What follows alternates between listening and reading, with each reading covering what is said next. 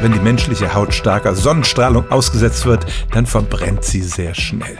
Wir schützen uns dagegen durch Kleidung, aber eben auch durch Sonnencreme, die uns vor den schädlichen UV-Strahlen schützt. Die meisten Säugetiere haben ein Fell, das sie vor der Sonne schützt, aber es gibt auch relativ nackte Tiere, etwa Schweine, Elefanten, Nashörner und Nilpferde.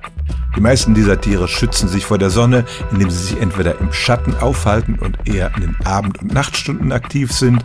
Elefanten wälzen sich im Schlamm, um einen schützenden Überzug auf ihrer Haut zu haben.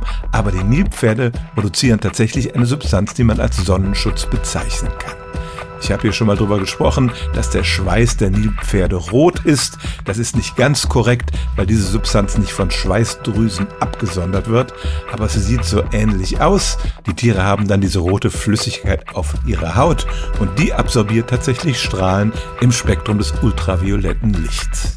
Im Tierreich ist das eine ziemlich einzigartige Sache, ansonsten hat man solche UV-schluckenden Substanzen nur bei Fischen feststellen können.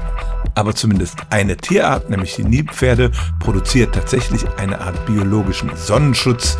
Welchen Lichtschutzfaktor der hat, habe ich allerdings nicht rausfinden können. Stellen auch Sie Ihre alltäglichste Frage unter stimmtz.radio1.de.